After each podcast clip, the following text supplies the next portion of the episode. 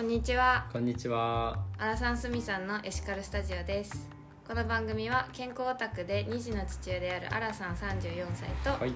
エコな暮らしを楽しむ独身 OL スミさん25歳が世の中のさまざまな疑問に対してエシカルシンキングで答えを探すおしゃべりポッドキャストですはい。はいおはようございますおはようございます。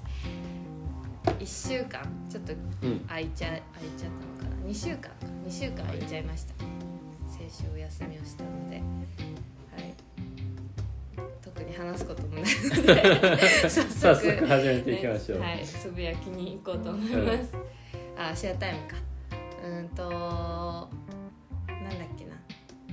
私の今今日のシェアシェアは、あの引っ越しにあたってちょっと嬉しいことがあったのでご報告なんですけど、うんうんまあシェアなんですけど はいあのなんか板をもらったんですよね大きい180ほうほう。ぐらいの。結構長めの板木の。木の板ほう。です結構いい感じのなんて言うんだろうな見た目えー、でえ、一枚板みたいな。一枚板あ一枚板ですえー、え、ちょうだい。あげないです何を言ってるんえ、ですすごいね。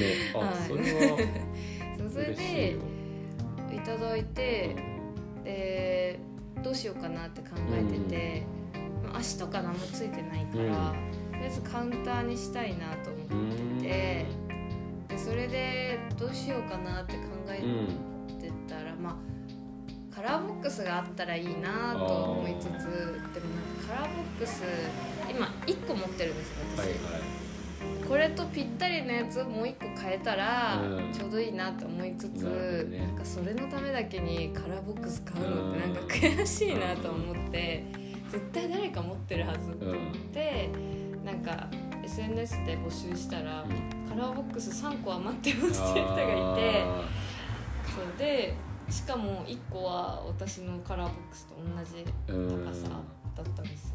でそれでその子岩見沢に住んでるんですけどほうほあのー持ってきてくれるっていうマジ？で神じゃん。神神様です、へでなんかその子もともと私が専門学校にいた時の同級生だったんですえ。けど、うん。ずっと卒業から一切会ってなくて、うん。でも結構仲良かったんですよね、そんななんか毎日一緒にお弁当食べるとかではなかったんですけど、あのークラスも一緒だったしあのアルバイト先おもーあの結婚式場で同じ結婚式場で働いてたりして、で私が一方的に結構話しかけに行ってた感じではあるんですけどすごい仲良くしてた子だったんで、なんか会えるのもたう嬉しいし、ね。楽しみだしなんかこういうきっかけで会えるのめっちゃ嬉しいなって、へー。やっぱ SNS ありがとうございますって感じでしたね。うん、そんなそんななる嬉しいことほどね。いやがあったよってそうだよね。話数年ぶりに繋がったりもするしね。めっちゃ嬉しかった。へしかもお下がりもらえーなるほどね。はいもういただき物ばっかりですねうちの家は本当いいよね。多分いくら浮いたって感じじゃない？うん、お金の面もそうだし、ちゃんと気に入ったものが揃ってってるでしそうですねラジオで話したかはもう覚えてないですけょ。ど、うん。おばあちゃん家から結構家具を持ってきたのもあって家具とか小物もうんそうですけど、うん、結構浮きました浮いたしなんかアンティークっぽいものが増えて嬉しい、うん。新しいのもさおしゃれだしさかっこいいんだけどまた違うよね古いものの良さとね。うん最近それこそその SNS とかで、うんあのルームなんていうんだろう。なインテリアのうん。アカウントとかが増うんうんえてて、でなんか楽天なんだ楽天ルームとかって知ってうます、ん。あ見たことなんか楽天ルームってサービスがあって、その自分が使ってるものとかをポンポンポンってこうクリップみたいなしていって、そこから人が買えるようになってるんですよ。だから私が例えばつ楽天ルーム作ったら、私が持ってるものとかをこうクリップしていって、そこそれを見て誰かが買いに来る、なるほどね。そしたらなんか楽その人に私私にお金がちうょっとんペイされるみたいなはいはい。のがあるんですけど、へー。そういうのも流行ってるからか、なんかみんなインテリアがちょっと似てきているような気がしててなんかこう個性がないような、うんうんうん。で結構今ってこうミニマリストみたいな感じで物を減らすのが流行りっていうか、まあ、そういう傾向にあると思うんですけど、なんかそういうのもあって入ったら真っ白とかう、ん。なんかちょっとアイアンチックなやつとかが流行ってるんですけどどっかこう個性出していきたくて、ではまあそうだよね、うん。その人ならではね、うん。そうなんですそうなんですなんかちょっとまた話伸びますけど、うんあの私の大好きな映画があって「100万円とに口女苦虫女」っていう蒼井優が主演のあ映画があるんですけど知ってますか？あ見たことはない。結あ構有名だったと思うんですけど、それの中で出てくる蒼井優の部屋が、あの基本物少ないので、うなんか殺風景なんですけど、なんかちっちゃい和紙あと畳の部屋なのに、なんかすごい味があって可愛いんですよ、でもいい家具とか置いてるわけでもないんだけど、なんか青い優っぽさが出てあてー。でそういう家に部屋にすごい憧れてて。へなんかいいものを使ってるっていうよりかはうんトータルで私っぽさが出てる部屋が欲しくて。なるほどね自分の中で結構テーマである。勝手に。あそれもあるの？あの、うん。ワンルームワンルーム好き。あそうですそうあです。ワンルーム好きはそれもありますね。関係してんだ。うん。うんえー、いやいいじゃない。うん。そうあれめっちゃいい映画なので見てほしいは森山未来かっこいいですい。見ます。多分見ない。見ます。青いユーモが可愛いです、うん。めっちゃ。はい。じゃあごめんなさい。あはいそうね。いやなんか部屋の話じゃあしちゃおうかな。同じ。まあ僕んちは僕んちで改装が進んでるんだけど、うん。うん違う方向での進化を鷲見さんとはまた違う進化を遂げていてはなんかね機能性が上がってってる、いへうん、で自分ちはまあ1階リビング。ーはい。で和室。はい。で和室がもう一つぶち抜かれて広いリビングになってて。で2階に書斎部屋があるっていう構成なんだけどその書斎部屋をとにかく自分仕様に変えていってて、うん、今まずねあれが入りました。ぶら下がり健康器、ああ言ってましたね、うん、でもうめっちゃバキバキに鍛えてい。いっている。なんか逆三角形を目指して。へ腹筋は割れてきてます。でそこにスクワット機を今入れてえ上半身下半身まんべんなく家にいながらもやれるようになります。であとはそこで仕事もいろいろやれたらいいなと思ってで今まあこれは持ち家とか DIY できる家の良さなんだけどあのマグネット塗料とホワイトボード塗料を取り寄せてうん。壁をズドーンとホワイトボードにしちゃおうと。うーん。塗料があるんだホワイトボードそうそう。初めて聞いた、そうボードをねあの壁掛けに引っ掛けることも考えたんだけどあれって下地に穴開けないといけなかったり動かすのも大変だし嫌な作業だなと思ってたの。それだったら壁一面塗っちゃえばどこでも描けるし子供たちもこう描いて遊べるし落ちる心配もないしいいなと思って。黒板ではないんですねでもそう。ホワイトボード塗料。ですかホあワイトボードが良かったり。色がね色が好きで黒板ってあのチョークの粉が出るじゃない？うん。あれがあんまり好きじゃなくて。っていうのもあって今日あたり塗料が届く予定。全然想像がつかない。なんかあでもネットで調べれば結構出てくる。オフィスとかで今全面ホワイトボードにしちゃうオフィスとか出てきてんだよね。そう。そこに何でも書けるからこう創造性も刺激されるしいいよねっていうやつ。自分で塗るんですか？自分で。大変そう。えローラーですか？ローラーローラー。へえいやでもねぜひ DIY 好きな方はやってみてください。壁紙剥がしてで下地を滑らかにしてパテ数ならして、シーラー塗ってでマグネット塗料は別にやってもやんなくてもいい、うんうんでもあった方があった方がいいでしょ。うんでマグネット塗料塗ってで乾かしてそこからホワイトボード塗料うん二度塗り。これで仕上がっちゃうから、うん。そんな変わんない。壁の DIY としては。マグネット塗料って何色なんですか？うわグレーだったかな。へえなんか。その間にねもう一色自然カラーのやつをかませて白くするんだけど。へえ珪藻土とかでもいけるんですかねマグネットダメじゃない？無理ですよねきっと厚み的に厚み出ちゃうから、まうん。あ、それか 4, 4度塗りとかすればマグネットの強度上がってくから。大変だ。うん。でも強度大事ですよね、うんめちゃくちゃ。そうそう。うん紙2枚貼って落ちるとか嫌じゃん、うん。うんそんなんをやってるから部屋で筋トレも仕事もできる。うーん。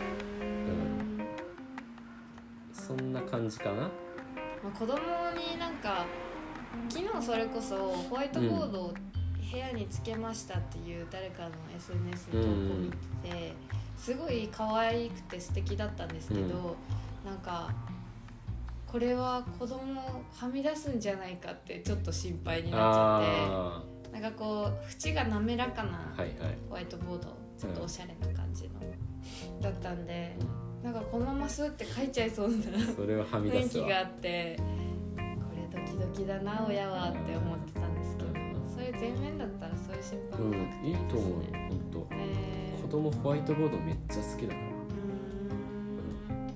超書くし。ずっとやっててくれるから。うん。親は楽だと思う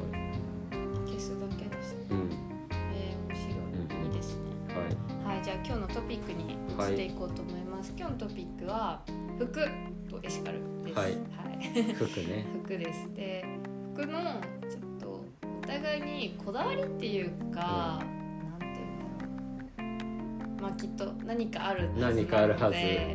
何かの基準が。見切り発車うんしてみようというね。3つはい。ずつうんちょっと話していこうかなと思うんですけど、え決まってます？うんうんえーいやか喋りながら考える、うんじゃあまず1個目。はいはい。1個目はバリエーションを減らすっていうことに今取り組んでます、うん、いや思春期の頃とかさ学生とかさ結婚前とかあれこれ服選んだりもしてたけど別に今ってねリモートも多いし、うん。そんなバリエーションなくてもいい。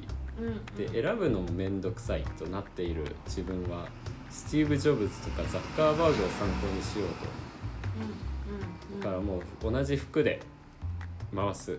うん。そうすれば新しいものを買う必要もないし。うん。でいいきます。なんかそうするとあれですよね。へたり本当にへたるまで切れますいやしねそうそう本当に。同じ服もさかける4とかあるからうん。ダメージが彼らに分散されるからうん。結果長く着れるんじゃないかっていうのも思ってるしそう。あちょっとくだらない話なんだけどスティーブ・ジョブズってあのうんはい。タートルネックじゃん、はい。でこいつこのこの方夏どうしてたんだろうと思って調べたんだよね、はい。そしたら夏もあのタートルネックだったっていうことが分かああ薄手の？ってそうそう1年通じて。それはあっちいいわと思って。うん。だから夏はちょっとザッカーバーグでえー。それ以外はジョブズってみたいな感じでえー。回していこうかと、はいちょっとウケる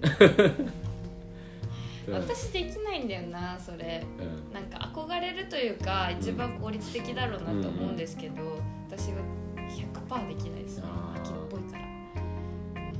我慢できなくなって突如全部処分しそうな気がする。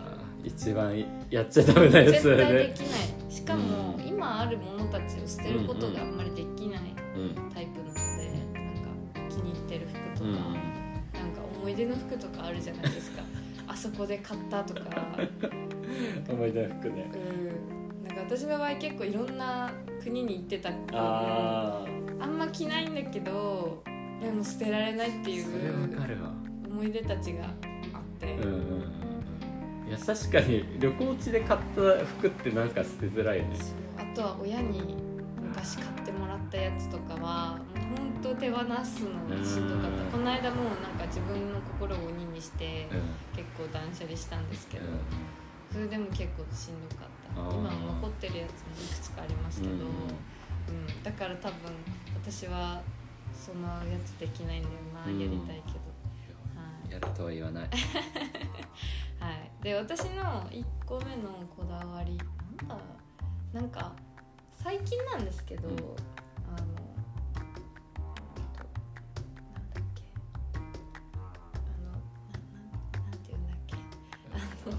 ユニクロとか GU の GU とかあそうファストファッション系のお店で服を買うのをあのやめたって言ったらちょっと嘘になるかもしれないけど、できるだけ減らすようにしてます。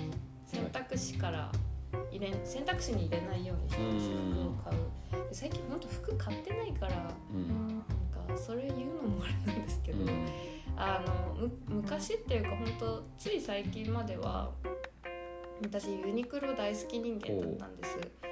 でユニクロの服ってそれこそこう全部に似たり寄ったりの感じでうんでもなんか一応ちょっと個性があったり色の感じ素材の感じが違ったりして合わせやすかったんですよねいろんな服に。だからであの価格もそこまで高くないけど、ちょっと素材はいいものが多いので、割と使ってたんですけどもうファストファッションはやめようって自分の中で、うん。なんか買い出していくと本当にきりなく買ってしまう感じがあって、うんユニクロとか。でもなんか愛情持って着れてないなっていうのに気づいた時にこれは良くないなってそうだよね。なってだからファストファッションはできるだけ減らすようにしてます。ただまあなんか下下着とかインナー、そういう系はなんかそこまでこだわらないようにしてるんですけどうんって感じですね。うんうんうん。うんあーそれで言うとね子供服とかやっぱ子供ができるとさ買うんだけどほんとひどいよ。あのほんと安いこう下着とか着せようもんなら下手りもすごくってへえだからなんかちゃんとしたところで買うとなんか長持ちするなとか感じたりもするよね。はい。すいませんでした。謝っていたこだわりね2つ目はあ着ない服が出ないようにっていう工夫をし始めていてうん。あのまあすっごい簡単なんだけど片付けがすごい劇的に苦手な自分ですと。で でね。でテプラでどの棚に何が入るかを貼ったの、そしたら劇的にやりやすくなって、でどの服が何着ぐらいあるかとかも全部わかるからあもうこれ買わ買うことないなって、うん。なった。うんこんだけの数があるならもうほんと買い足す必要はここ数年ってなそうだなってういう、ん。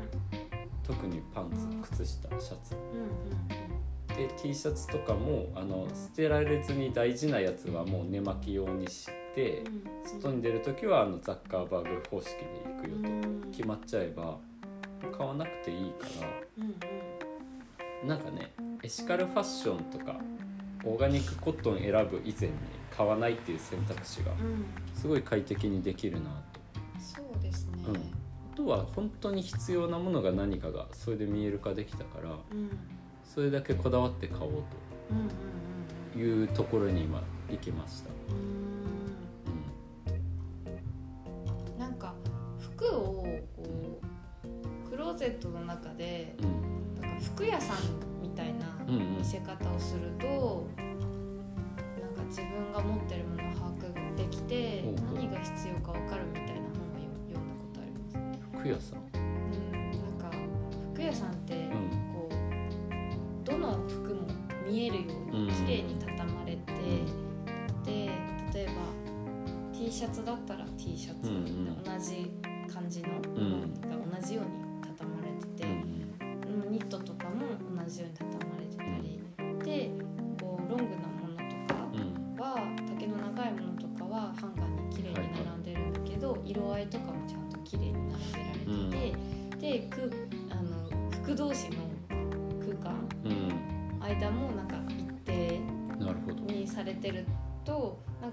そこの中で服を選ぶのが楽しくなるんですって。だからなんかあこれ買ったのに着てないとか、あの合わせづらくてとかなんか服はあるのに買ってるのに、なんかなぜか着たい服がないとかがなくなるっていうのを読んだことがあへります、えうん私もなんか昔あったんですよ、うん。服か服持ってるのに朝いざ着ようとするとないみたいな。いやあるよね。ありますよね。あるあるある。でなんかこだわって買った服ほどそうなったりする。あー確かになんと何とも合わねえぞこのシャツみたいなうーん。確かにこれあれですよ。アレアさんのうん。あのこだわりの返答ですから、はいはいなんか私のこだわりっていうか、そう私が家でやってるわけではないんですけど、私の2つ目が、うん。なんかこう言うと、うん。結構お下がりを大事に着てるかも、うんうん姉が2人いるので、うん。お下がりが多くて昔から。うん。でお下がりっていう感覚もそこまでないというか、うん。なんかやっぱ姉が結構おしゃれさんなので彼女が着てるものってすごく可愛く見えるんですよね。うん多分これは妹し視点だからっていうのもあると思うんですけどで昔から喜んでもらってたんですよ、うん。今もそれが継続してて、あの持ってるものは割と姉がくれたものだったりして、結構週末とかここ最近もそうですけど、なんかふって振り返ったら全部姉ちゃんからもらった今日みたいな、ね。姉からもそれ突っ込まれたりとかして。それぐらい姉からもらってるものが多いうんなと思いますね。それいいよね。うん、うん身内で循環でしょ。うん、大事に使ってますよ。うん。で私が着なくなったものとかも、あの売りに出さずに一回実家戻すんですよ。そうしたらなんか母が着てたりとあかかわいい。やばい。母が着てたり姉が着てたりするんですよね、まあ、体格はそんなに変わんないからみんなシェアできるっていうのもあってなんか気づいたら私の服着てるなみたいな 時がある。そのお母さんかわいいそう。な あードキドキしながらいいよね着たいいうのね。うんそうそううんう。んうん。なんか女多いとそういうのが楽しいですね。なるほどね。うん。でもなんか友達間とかでもそういうのはなんかできるよなとは思いますねただなんかこう趣味がうちは家族が合うからうん。いいんですけど、趣味が合わない友達とかとやっちゃうとちょっと悲惨ですけどでもねそうだよね。そうあのもらえばいいってもんでもないですからね。うん。ほんといらないものって、その分増えていくしあのなんだろう。それ本当にた買うものよりも吟味しないとあゴミ屋敷になっていくだけだから。いや負の側面はね我が家はめちゃくちゃ被っててああのうちの姉とか母とかがうちの妻の義理の娘ですよ。のために何かくれたりすんのよ。ー服とかそう。あれば着るでしょっていう感じでそのマタニティウェアを当時くれてたりとかと今になってもなんかたまにユユニクロとかにこう夫婦で買いに行ったらうちの息子の服となんかしらんけど妻のなんか部屋着着れそうなやつがへー。いや気持ちは嬉しいんだよ。気持ちは嬉しいんだけどマジでいらない。でもこう突き返すとさうん。角が立つし、ね。どうしようあって正直なっちゃっててかまあ友達にあげたりとかあそういうふうにはしてるんだけー。どいや逆パターンだよね。そう気持ちは嬉しいんだよ。気持ちは嬉しいんだけどこのマタニティウェアとかさこのビロンビロンやみたいな。このへー。子供2人入るぞみたいなこうへー。体型に合わない服が着たりとかそういうのもあってさ。へえそうなのマタニティでもいろいろあるんですね違いが。それこそ安かろう悪かろうなんて。着たら伸びちゃってこれダメだとか、うん、自分たちなら絶対選ばないのがないようにそっか家族でも趣味が合わないことはあるか。う選ぶ基準が違うとかね。うん。安かったから買ってみたとかさ。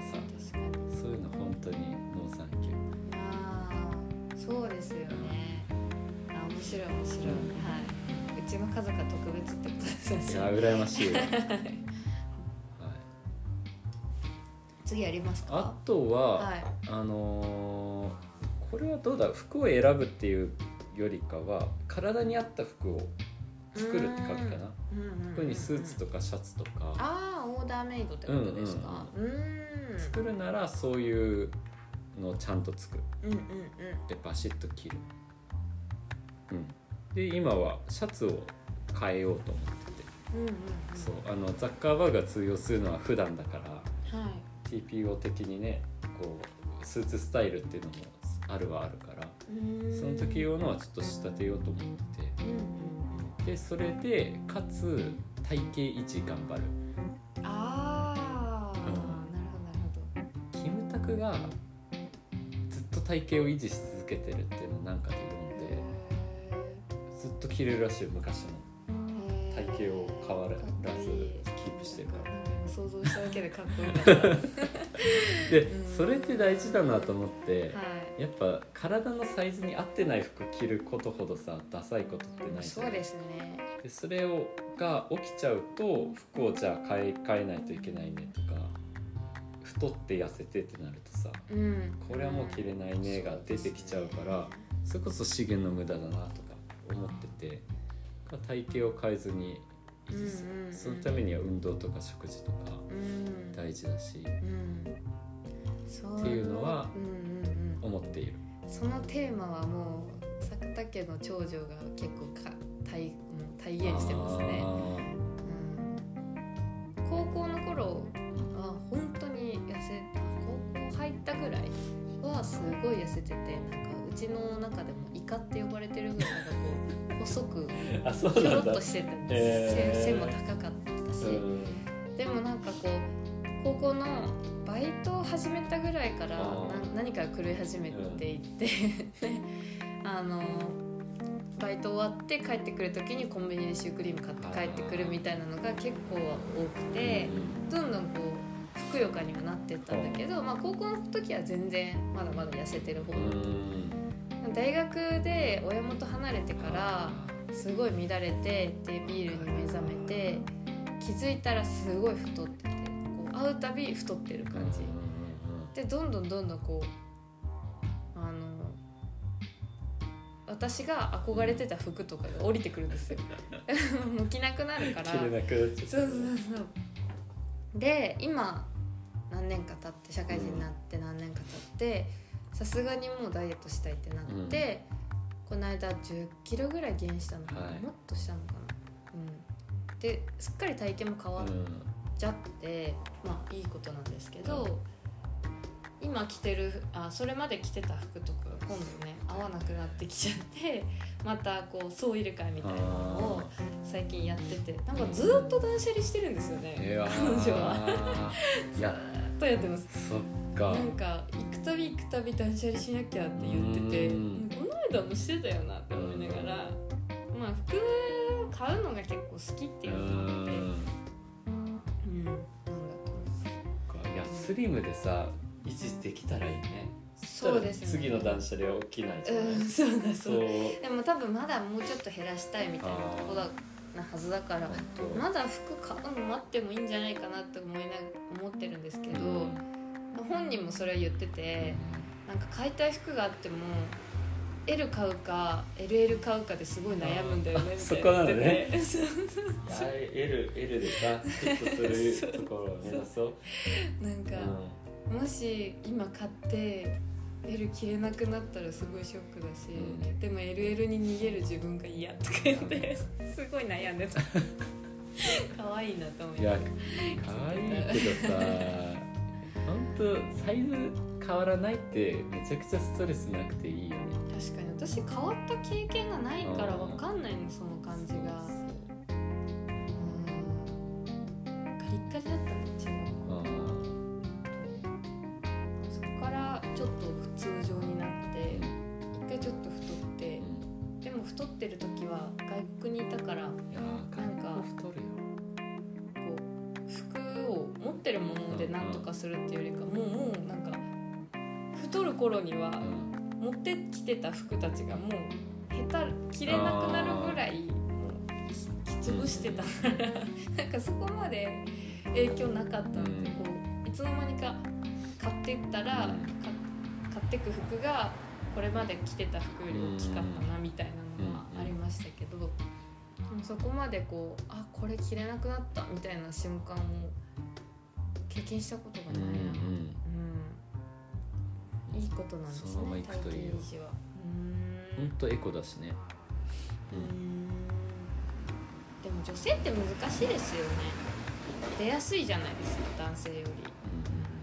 ストレスとかう急に。ん。まあ確か反映さそうなんだ。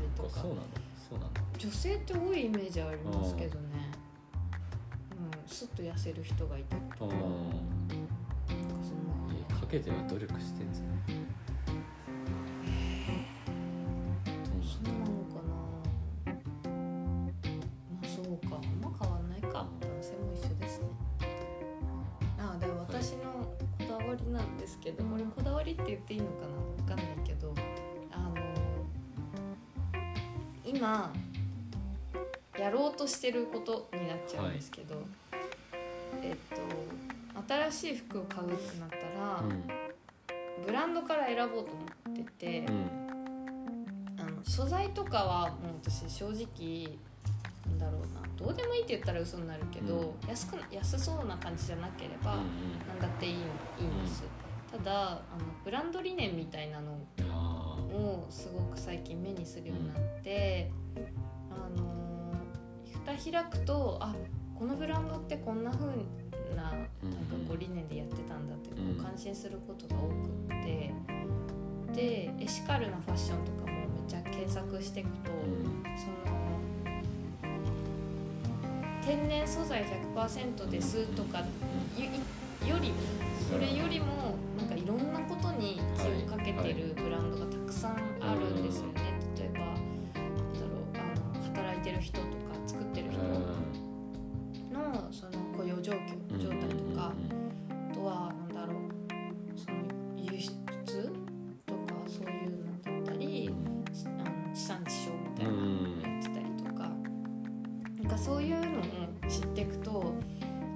会社で選びたいなっていうふうに思うようになりましたね。なんかいざもし服が必要になるんだったらうん例えばジャケット欲しいにしてもなんか、ね、これまではユニクロ行ってこういい感じの見つけたりとか、あの大きなデパート行って探してたのが、うん。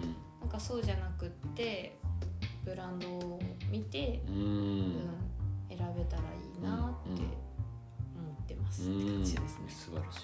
あでも本当それは言えてると思う、あの素材で選ぶってなんていうかな。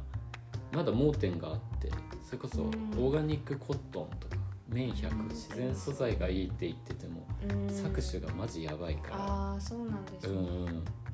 ひどいんだわ。原材料とか上がってるけど買い叩かれるから作っても赤字でもう自殺者とかやばい綿。農家さんは海外ねもちろん恐ろしいですね。うんかそれを自然素材だからって言って麺がいいよ麺がいいよもう違うんじゃないってうん。思ってるからす素晴らしいですね その視点は。うんそうありたいしねうん自分もなんかこう多分今後私が通常の普段着とかで買うものって大したないと思うんですよ、うん。なんかもうもらうことがすごく結構ハッピーになっててそれはお金使わないとかじゃなくて人からもらうことのなんか大切さというか、うんその分ものを大切にできるし、割と私は結構何でも楽しく着れちゃうから、そういう循環いいなと思ってただやっぱり結婚式お呼ばれするとか、あとはかね清掃しなきゃいけない状況とかそういう時に必要なものだけはそういうちゃんとしたとこでこだわりたいなって思ってますね。うん、こんな感じかな私の3つ3つずつ出ましたね。結構楽しかった。うん。割とみんなあるんでしょうねいろんなこだわりがね。うん、理念しか着ない人とかいますしね結構。い よく会いますよね私たちの会話でいるいる。ヘンプヘンプを愛する人とかうん。いねやでも私ああいうファッションもすごい好きではあるんですよね。でも自分がやるかと言われたら多分やんないんだろうなって思いながら。うん。で手間この手かけたりとかも大変だろうし。あとはちょっと高いですよねやっぱり。少々部屋着にするといいらしいよ。ああいうやつって。ってちょっとゆったりめにできてるからさ外に着に行くにはちょっとさあうん。れかもしれないけど。ね、なんかでも理念でまとわれた人ってもうなんか会ったすぐからあえこの人やってなるなりますよね。なんかななんとも言えない。あ分かる分かる。安心みたいな、ね。なんか安心感があります、私の中で、うん。なんか逆にどう思われてんだろうなとは思いますよね、うん。着てる服で判断されてたら私う。ん結構まだこれまで買ってきたユニクロ製品とかも着てるから、どう思われてんだろうなとかも思ったことありますね一時期。そう。はい。じゃあはいこんなところでそうね。今日のえっとはい。今日は終わろうかなと思います、えっと私たちプラナシスタっていうお店をやっています中央区の南7条西15丁目1の25毎週火曜木曜金曜日。たまに祝日も、えー営業してます。10時から3時までですのでもし気になる方がいればぜひぜひ遊びに来てください。はい。えっと、お便りは Twitter の DM から募集してますので、はい。あのメッセージお待ちしてます、うん。はい。では今日もありがとうござあいました。りがとうございました